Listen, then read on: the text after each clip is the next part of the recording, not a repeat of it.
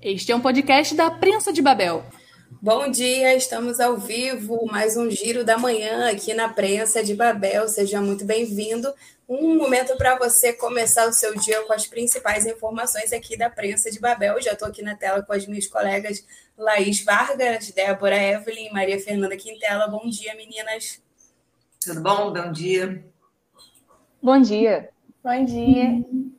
E hoje estamos aqui já cedinhos, entramos um pouquinho atrasado, mas estamos aqui é, trazendo para vocês tudo que está em prensadebabel.com.br disponível para você acessar a qualquer momento do dia, só digitar no seu é, navegador ou então clicar no link que vai ficar aqui nos comentários e você encontra todo o material que a gente está mencionando aqui nesse giro da manhã. Então, vou começar logo com a Fernanda, como todas as manhãs, que parece que ontem teve uma grande manifestação lá na Câmara de Búzios, né, Fernanda? Bom dia. É, bom dia. Ontem teve um movimento grande do coletivo de pais, é, pais de alunos da rede municipal de ensino. Eles têm um coletivo chamado Por Nossos Filhos.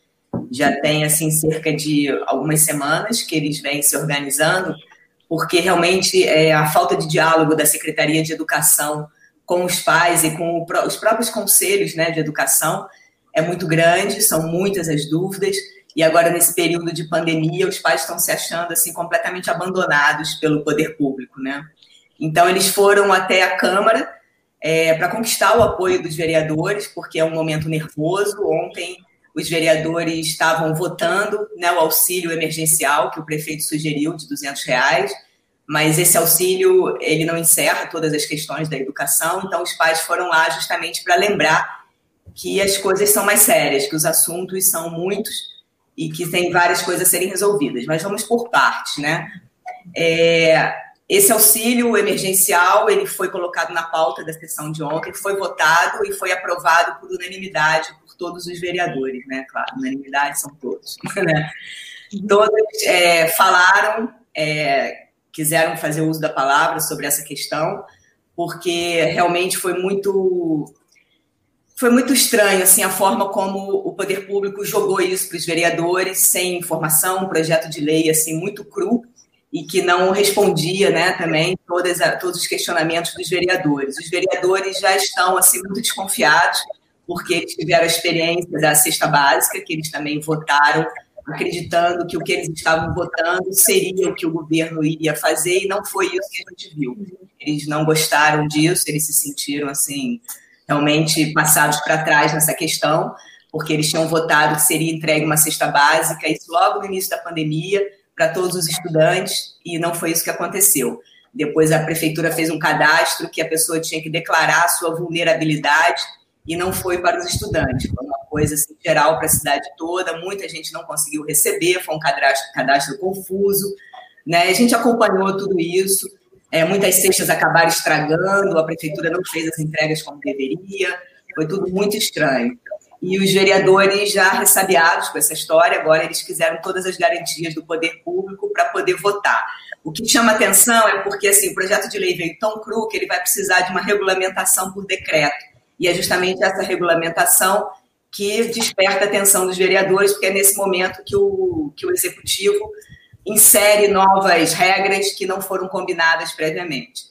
Mas, de qualquer forma, também nada foi combinado previamente, porque os vereadores reclamaram demais, também, assim como os pais reclamam, da falta de diálogo com o executivo. O prefeito, em momento nenhum, procurou os vereadores para anunciar que gostaria de fazer esse auxílio, que estava desenvolvendo esse projeto e para pegar a opinião deles sobre isso e para também, né, já ali ver quais eram as, questões deles e tentar melhorar também o projeto em função da opinião deles. Nada disso foi feito. Eles foram pegos de surpresa, assim como toda a população, através daquele vídeo que o prefeito divulgou na quarta-feira passada. Não, foi na terça-feira passada, é, sem ser ontem, né? A outra terça, uma semana atrás, é, avisando que faria esse auxílio dessa ideia dele e aí, no dia seguinte, na quarta, foi que ele enviou a mensagem para a Câmara, no projeto de lei, para que fosse votado com urgência na última quinta-feira.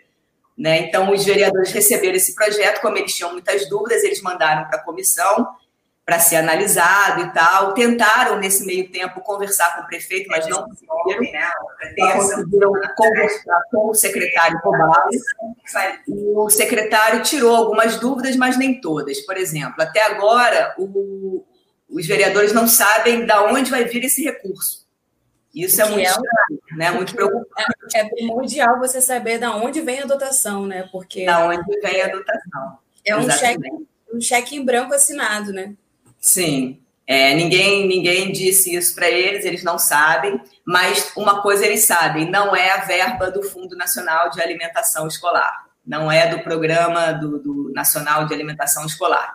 Esse dinheiro, a prefeitura diz que recebeu, é, que tem um milhão e cem reais em caixa do, do PENAI, mas que não que isso foi de 2019, isso está lá guardado, mas que eles desde o ano passado já não utilizam esse dinheiro para compra da merenda, eles sempre compram a merenda com verba própria. Né? E esse ano deveria entrar mais um milhão, mais ou menos, mas que isso vai ficar lá para o ano que vem. Isso é muito esquisito. É. Teve tanto problema com merenda, e aí o dinheiro está dado estranho. Exatamente. E outra coisa que a vereadora, a vereadora Joyce também chamou atenção, né? Quando você fica recusando um recurso desse, como é que o governo federal vai entender? Vai entender que a cidade de Búzios não precisa desse recurso, né? Opa. E em algum momento ele vai ser cancelado, né? Porque você vai ficar mandando um recurso que a cidade não usa e depois tem que devolver, porque isso aí tem que ser devolvido depois de um período, né? O Robalo falou que ainda valia para o ano que vem, mas o pessoal na Câmara acha que ao final do exercício esse dinheiro vai ter que ser devolvido. Então, Gente é, é, estranho isso, recusar uma verba dessa no momento que está todo mundo precisando, né? Poderia ajudar a cidade de alguma outra forma. Né? E a gente teve aí vários relatos de merenda problemática durante o ano passado, né? E, assim, o tempo é, todo. Né? O tempo Não, todo, o tempo todo. E ovo. E, e essa questão toda, e agora, de repente, a gente descobre que o dinheiro que é para ser utilizado na merenda está parado, é muito esquisito. É, e é uma verba considerável, né? Sim um milhão e cem reais, você resolve muita coisa, né? Ajuda muita coisa, né? Bom, aí então o Robalo explicou que mesmo que esse dinheiro entrasse, ele não poderia ser usado da forma como eles estão querendo, que eles estão querendo distribuir cartões para cada estudante, né? Para que esses cartões sejam é, seja acreditado dinheiro e eles possam gastar no comércio, né? Com alimentação. Sairia até uma lista de mas nada disso está no projeto de lei, tá? Isso tudo eles conversaram paralelamente com o Robalo e ele foi é, soltando as informações, né? Então, teria uma lista de alimentos que eles poderiam comprar com esse cartão, para não se comprar bebida alcoólica, essas coisas, né? Porque a gente e sabe. Nada que seja, né? É. é. Porque realmente é, é, uma, é uma questão perigosa, assim, de você não, não normatizar a gente fica na dúvida, né, Fernanda? Não sei se você também teve essa dúvida, de que se foi feito com pressa para alcançar mais rápido as pessoas ou se realmente foi feito sem técnica, né? Porque você tem que ter todo o detalhamento do que, do que vai acontecer para ser aprovado ou não. Com certeza, com certeza. Agora, sim, isso aí não quer dizer que a coisa vai, ser, vai, vai acontecer muito rápido. Vai acontecer, né? Ainda vai ter que sair, esses cartões vão ter que sair, é, as famílias vão ter que receber esses cartões, vai ter que ser acreditado isso, tem que ser escolhido um banco, ainda tem que ser escolhida a firma que vai fornecer os cartões. Tem um caminho ainda aí muito grande a ser percorrido.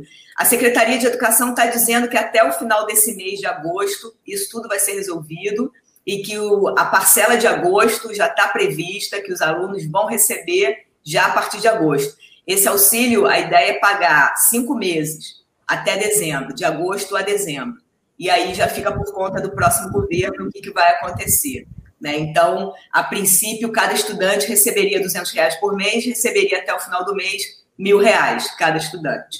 Mas isso também foi dito pelo vereador Dida, porque isso não está no projeto de lei, ninguém sabia, era uma incógnita esse tempo de, de recebimento desse dinheiro. Ninguém sabe o tamanho do recurso, da onde o recurso vem e quantos meses vão ser pagos. Isso aí foi descoberto depois através de conversas paralelas com o secretário. Cada vereador ligou para o secretário ou foi lá pessoalmente procurar e, e teve as suas respostas é, individuais, né? O fato é que não, não estão é, se comportando daquela maneira como o juiz recomendou, de forma colegiada, sim, sim. Cada um falou do seu jeito ali para conseguir, sei lá, o seu, o seu discurso que conseguiu particularmente, né? Muito exatamente, bem. exatamente. Agora, nisso tudo chama muita atenção, e eu perguntei isso diretamente à vereadora Joyce, por que, que o prefeito não procurou os vereadores e por que, que os vereadores também não conversaram diretamente com o prefeito.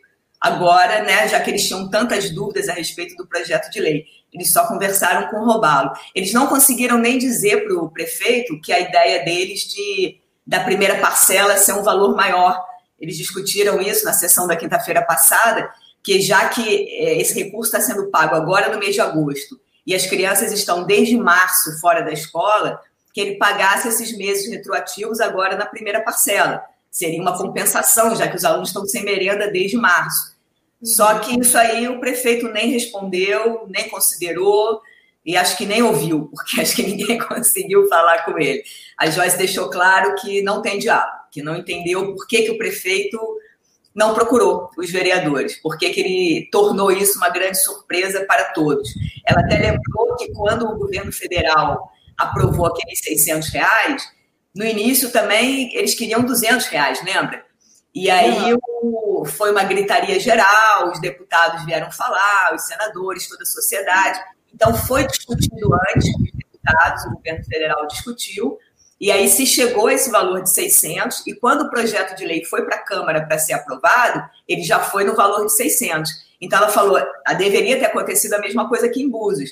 Deveria ter sido feita uma discussão prévia com os vereadores e com a sociedade, deveria ter sido esclarecido isso, para que aí o projeto de lei fosse mais redondo possível, né, mais é, com, com todas essas dúvidas esclarecidas, para que ele pudesse ser votado com segurança. E não foi o que aconteceu. Na verdade, eles estão realmente muito temerosos, deixaram isso muito claro sobre essa regulamentação que vai ser feita agora por decreto. E eles ah, pode comentar, né, Fernanda, que nesse caso aí a pressa realmente é inimiga da perfeição e esse projeto chega bem tardio, como a gente já tinha mencionado aqui, acho que inclusive ontem a gente mencionou isso no giro, né? Exatamente, não dá para entender realmente por que, que o governo demorou tanto e por que, que agora essa é sempre assim, né? Essa pressa, essa maluquice e essa pressa ela é temerosa, né? A gente fica realmente sem saber quais vão ser as regras, né? Então, assim, só para a gente adiantar aqui, né? Vamos ver. Os, os, vereadores, então, também, nessas conversas paralelas com o Robalo, conseguiram a garantia de que essa verba vai ser paga a todos os estudantes, desde a creche até o ensino médio. Todos os estudantes, são 8.200 estudantes, mais ou menos, né? E cerca de, de 8.100 a 8.200. Inclusive, os que, que moram na Maria Joaquina, mas estão matriculados na rede municipal de Búzios, esses também vão ter direito. Tá? Outra questão também que eles ficaram em dúvida é que alguns alunos estavam mudando de escola, é, bem, bem na pandemia, né, de creche, por causa da idade, coisas assim, e estavam nessa mudança de matrícula de um lugar para o outro, e esses ficaram com medo de não ter direito, porque não estavam matriculados em lugar nenhum. Mas esses vale a matrícula anterior e eles estão serão contemplados também. Foi o que foi dito lá, né? Bom, então assim, agora voltando aqui para o movimento, os pais né, do coletivo por nossos filhos fizeram uma grande bagunça lá na, na porta lá da Câmara. Foi bacana ver a união deles, que realmente assim eles já estão muito há muito tempo pedindo essas respostas, há muito tempo precisando dessa merenda. A gente sabe assim é, o nível de carência né, de muitos estudantes assim, da rede municipal de ensino. Então, esse período realmente se estendeu muito. Eles ficaram atrás dos kits merenda. Eles sabem que, através do conselho, que ainda existe muita merenda nas escolas, tanto a merenda da, do estoque seco, como a de proteínas, que são as carnes que estão congeladas e estão prestes a vencer. Tem carne, frango e peixe com data de validade, algumas já vencem esse mês, outras já a partir dos próximos meses, e eles estão muito preocupados com isso. A gente sabe que não é uma coisa simples, porque primeiro que essa merenda ela não, não vai dar para todos os estudantes, né? E teria que ser distribuída de forma igual.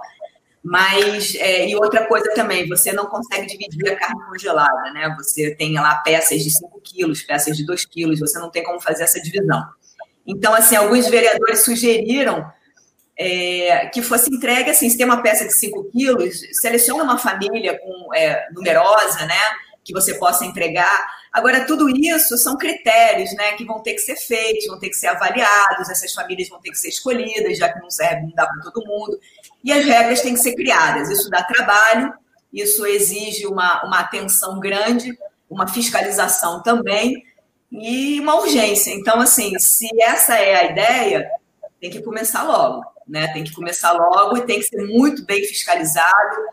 E, e é isso. O conselho tem que ser chamado para criar essas regras junto com a secretaria, para que seja uma, uma coisa transparente, um processo transparente que não gere reclamação da sociedade. E a Câmara tem que acompanhar.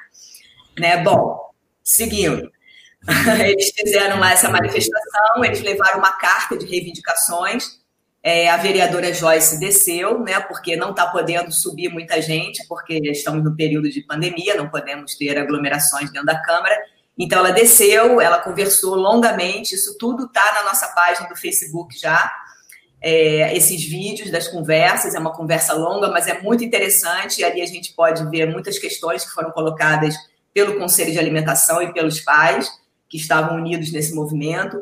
Eles explicaram todas as reivindicações deles para a vereadora, entregaram essa carta. Essa carta foi lida no início da sessão e a Joyce garantiu que a Câmara está com os pais, que a Câmara vai ajudá-los em todas aquelas questões e vai fiscalizar e vai estar junto cobrando esse diálogo com o poder público. Então é isso, vamos aguardar e esperar que tudo se resolva realmente. É, vamos acompanhando, né, Fernanda? Porque tem é, água para passar debaixo dessa ponte, né? tem, tem muita, muita coisa. coisa. Tem muita ah, coisa. E, esse, e o, o, foco aqui sempre é a falta do diálogo, né? Realmente é um governo que não dialoga. E aí fica não, muito difícil mesmo.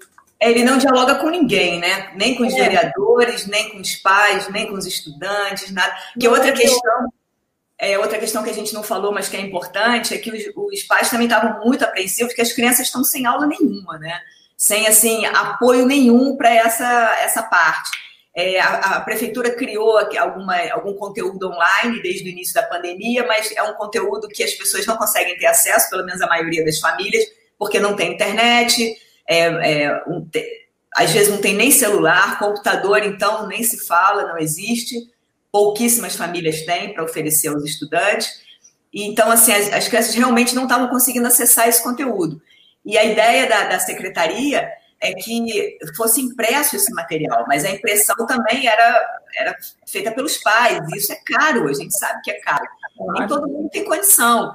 Então, as crianças estavam muito abandonadas nesse sentido. Então, agora a secretaria vai, disse que deu essa garantia de que vai imprimir umas apostilas que agora o governo federal autorizou que se fizesse uma carga horária mínima de 800 horas, já não é mais necessário é, para fechar o ano letivo os 200 dias né, de, de, de aulas presenciais.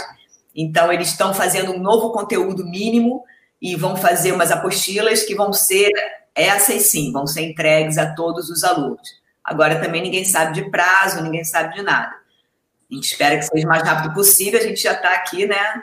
É, no segundo semestre e terminando já né, mais da metade do mês, já de agosto. Então, vamos aguardar é, que essas coisas sejam resolvidas rápido.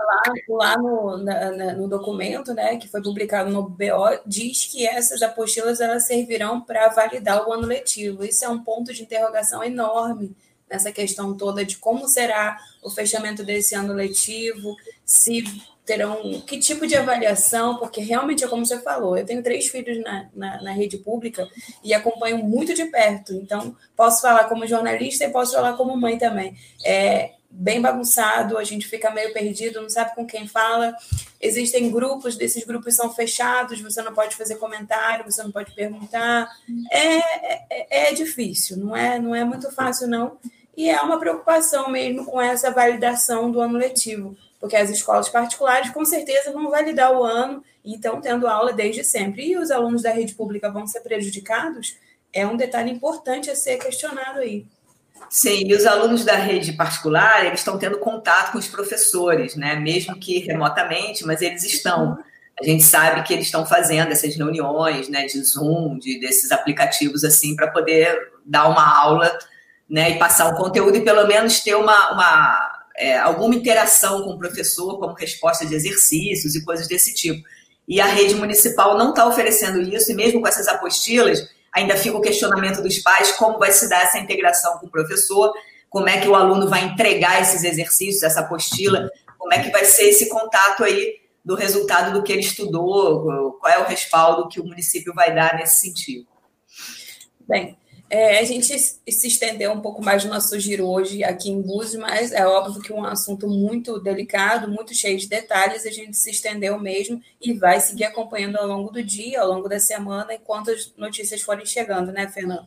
A gente só não pode deixar de salientar aqui mais uma notícia sobre Búzios que a gente deu ontem, mas que a gente quer aqui solidarizar, solidarizar com a família né, do Clemente Magalhães, que perdeu a esposa Adriana Salituro. Os dois são empresários muito é, é, conhecidos aqui na cidade, são, são proprietários do complexo gastronômico do Porto da Barra. E a Adriana morreu ontem é, de manhã em complicação de uma doença autoimune. E a gente foi pego assim de surpresa com a notícia. Houve uma comoção na cidade, porque não se esperava, né? Quem conhecia a Adriana sabia que ela sabe que ela era uma mulher extrovertida, sorridente, sempre muito é, ativa. Então foi um choque aqui, um baque para a cidade. E a gente lamenta muito a perda e se solidariza mais uma vez com a família. E é, fica mesmo consternado com a notícia assim tão é, de repente, né, tão súbita. E aí, com isso, a gente fecha as notícias de Búzios nessa manhã. Obrigada, Fernanda, pelas informações. E a gente segue lá para Cabo Frio, porque parece que em Cabo Frio a coisa também não está muito tranquila, né, Débora? Bom dia. Pois é. Bom dia, Camila. Bom dia, todo mundo que está assistindo. É, eu trouxe aqui é, notícias mais recentes sobre Cabo Frio, sobre esse período pré-eleitoral meio conturbado, né, pré-eleições. É, em Cabo Frio, os últimos diários oficiais da prefeitura, eles mostraram a, a informação de que o secretário de turismo, que era o Paulo Cotias, deixou a pasta, né, ele foi exonerado, e além dele também o Milton Alencar Júnior, que era o chefe da pasta da cultura, e o procurador-geral Bruno Araguchi, eles todos foram exonerados. É, a gente acompanhou aí na semana passada também que a prefeitura exonerou mais de mil funcionários comissionados. Então, Cabo Frio vem passando aí por essa situação já tem uns dias.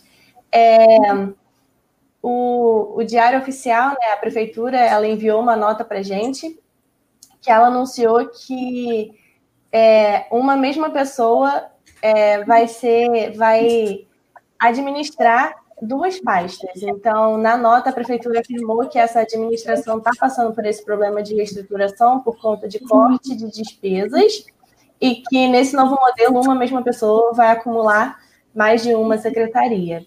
É, outro secretário que também foi exonerado foi o secretário da Fazenda, o Clésio Guimarães, e que, de acordo com a prefeitura, agora ele vai assumir o cargo de assessor do prefeito e vai cuidar do, dos trâmites da casa do empreendedor. E aí, de acordo com o órgão, é, para que se trabalhe para gerar novas formas de recursos para a cidade, porque Cabo Frio tem passado aí por essa crise é, que se agravou por conta do, da queda no repasse dos valores dos royalties do petróleo e também a queda de entrada de recursos na cidade durante a pandemia. Então, a gente tem acompanhado aí. É, na nota que a prefeitura enviou para a prensa, é, também foi afirmado pelo órgão que não vai, é, essas exonerações de secretários não vão interferir na retomada das atividades da cidade, e aí falando da retomada do turismo, e também não vai interferir nos trâmites da Lei Aldir Blanc, falando aí da, da área da cultura, né? Da pasta da cultura. Então, a gente vai seguir aqui aguardando. Eles, a prefeitura ainda não disse qual vai ser o nome né, da pessoa que vai assumir as duas pastas, mas eles confirmaram o nome da Renata Granha para assumir o cargo de procuradora-geral. Então aí a gente vai acompanhar os próximos nomes, quem vai entrar e vai informar tudo para vocês. Mudança significativa. A gente já tem um nome, Débora, para ocupar a Secretaria de Fazenda, que é uma secretaria importante para esse momento aqui agora, é, em que Cabo Frio vivencia uma crise financeira bem, bem importante. Não é de hoje, né? A gente sabe, mas se agravou profundamente aí com corte de de pessoal e a gente vê é, cada vez mais uma dificuldade em fazer os pagamentos em dia, né? Pois é, é verdade. E ah, a gente acabou de receber que quem vai assumir a Secretaria de Fazenda é o Bruno Araguchi, que era procurador no lugar da Renata, né? Então a gente teve aí uma várias mudanças no secretariado de Cabo Frio e agora a, a cidade conta também com um diário eletrônico, então a gente é, aqui nós jornalistas temos mais acesso a essas informações e segue acompanhando também porque é, esses comissionados alguns serão renomeados, né? Então a gente vai ficar acompanhando aí como é que vai funcionar, porque a gente sabe que a, a estrutura pública precisa de uma certa. É, é, é, precisa funcionar, né? Precisa de pessoas para funcionar. E a gente vai ver como que isso vai se desenrolar ao longo da semana também, né, Débora? Débora vai ficar de olho aí nas notícias, né? É sim, esses nomes eles estão disponíveis lá no portal da transparência, no site da prefeitura, que passou por umas mudanças aí durante esse período também. Então, se você quiser acompanhar, é só entrar lá no link. O link está na nossa matéria também. Então, você pode ter acesso aí a, a, a esses nomes que já foram confirmados. Ficar de olho aí, né? Obrigada, Débora, pelas suas informações hoje de manhã. E agora, vamos lá com a Laís, lá na nossa lá na ponta, lá, lá para cima, né? Eu não sei como é que a gente. Eu nunca sei como me reporto se é para cima ou se é para baixo das hoje em Macaé. para mim, a minha cabeça é sempre indo para cima. É, eu também concordo. Acho que eu, com você eu também penso que é para cima, né? Vamos lá. Mas então, hoje a gente tem duas coisinhas aqui de, de Macaé. Eu vou começar primeiro com a questão do Sindipetro, no Sindipetro Norte Fluminense, que está organizando é, um tipo de pacto, né? um compromisso com os, os pré-candidatos, pré-candidatos não, aos candidatos é, à prefeitura do estado, as prefeituras diversas do estado, né? E eles estão organizando esse pacto, é um pacto pró-indústria, né? Pró-indústria e também para fortalecimento da Petrobras. Eles estão é, organizando isso, isso é um documento que ainda não está pronto, ele ainda vai ser lançado e divulgado para esses, pré esses candidatos às prefeituras. É, e que é, esse, esse, esse, documento basicamente se trata de um projeto de fomento à indústria dessas, dessas cidades e principalmente do, de fortalecimento da indústria petrolífera, né? Aqui de que, que engloba principalmente esses estados aqui da, esses estados não, essas cidades aqui da região. E é uma coisa realmente muito importante, principalmente em Macaé, que a indústria de, de, óleo e gás né, realmente aconteceu uma, uma derrocada e ela realmente ficou enfraquecida e agora é, a, a, o sindicato realmente está planejando é, uma reorganização né, e um fortalecimento, como eu falei, dessa indústria. É, o sindicato, é, na pessoa do Teseu, sempre muito solícito aqui com a prensa, respondendo a gente sempre. Teve numa, na roda da Sim, prensa. Sim, é verdade. Semana, semana passada, se não me engano. E a gente acompanha aí muito de perto as questões do sindicato, né, o, o Laís? É verdade. E se, se, as pessoas quiserem clicar na matéria, dar uma lida interessante, também tem um link para essa, essa live, entendeu? Então, e ele fala um pouco sobre isso, ele dá uma pincelada sobre esse assunto do pacto, né? Porque, como eu falei, ainda não está organizado, ele ainda não foi é, divulgado isso, e quando for divulgado, com certeza a gente vai dar aqui em primeira mão. Tá certo. E outra questão em Macaé também tem a ver também com a questão das eleições, né, que já estão aí na porta. É, um dos candidatos à prefeitura de Macaé é o Igor Sardinha, que ele vem pelo Partido dos Trabalhadores, e ele ganhou o apoio oficial agora de, uma, de um nome muito conhecido em Macaé. É o ex-prefeito Riverton Mussi, entendeu? Ele é um nome muito, é um aliado de peso, né? Ele é um nome muito conhecido, e apesar dele estar inelegível, ele, ele traz a Igor Sardinha, né, a esse candidato, alguns aliados importantes nesse, nesse xadrez político de Macaé, e tem mais detalhes estão lá na matéria, se o pessoal for lá ler, entendeu? Não vou dar aqui, deixa é, divulgar é, tudo, não. Com essas remodelações do, da prensa, né, principalmente da identidade visual do site, você agora tem uma, uma categoria política, onde você pode entrar, né? A gente sabe que muitos dos nossos leitores se interessam muito por política. Então, a gente tem uma editoria lá bem destacada no site, você pode entrar e encontrar essa matéria e, inclusive, encontrar os perfis dos pré-candidatos maca macaenses que a prensa divulgado é, aí é quase diariamente para você que é de Macaé acompanhar é, esses desdobramentos tão importantes né, para esse momento, já que a gente está cada vez mais próximo do, próximo do pleito e a gente precisa conhecer muito, e é um papel do jornalismo também, é, entregar esse tipo de informação para a audiência. Então, você pode visitar na nossa editoria em política e encontrar. A gente já fez perfil, me ajuda, Laís,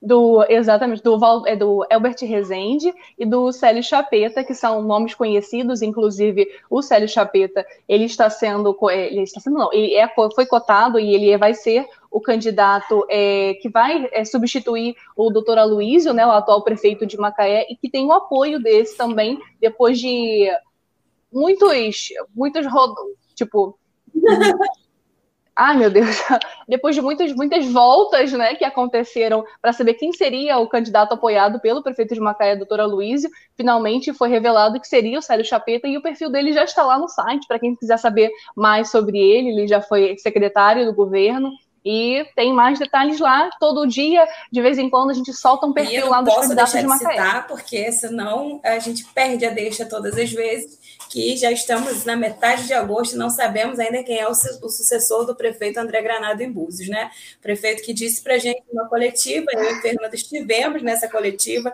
em novembro, dezembro, se não me engano, e ele afirmou categoricamente que depois do carnaval ele diria à população quem seria o próximo prefeito ou prefeita de Búzios, né?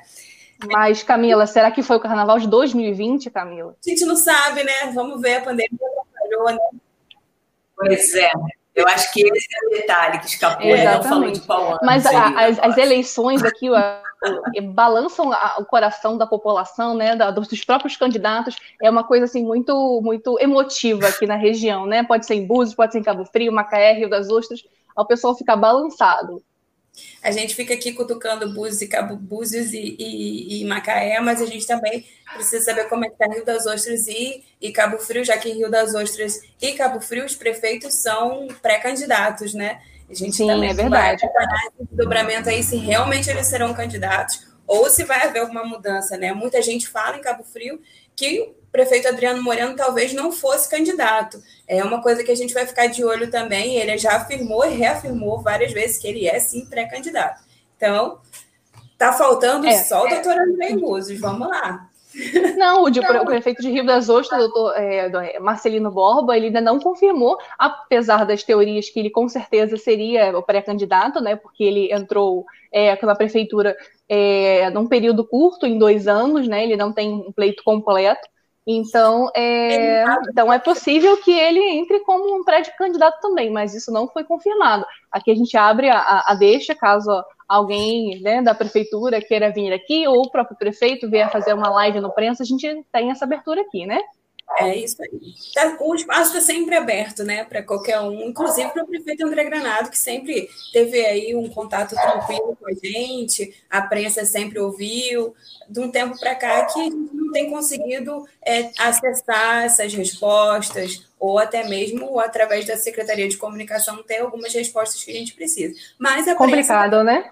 Com espaço muito aberto aqui para quem foi citado ou queira dar uma segunda versão. É verdade. Estamos e o Giro da Manhã volta amanhã, ó, até rimou, a partir das 8 horas, ao vivo aqui, para você saber e começar o seu dia muito bem informado aqui na Prensa de Babel e seguir com a gente, visitando prensadebabel.com.br e acompanhando os dobramentos das notícias de hoje. E a gente te convida para voltar mais tarde, porque hoje, quarta-feira, às 21 horas, tem roda da prensa e a gente vai falar sobre o lockdown da construção civil em Búzios. A gente vai ter aqui o Salviano Leite, que é empresário. Fernanda, me ajuda.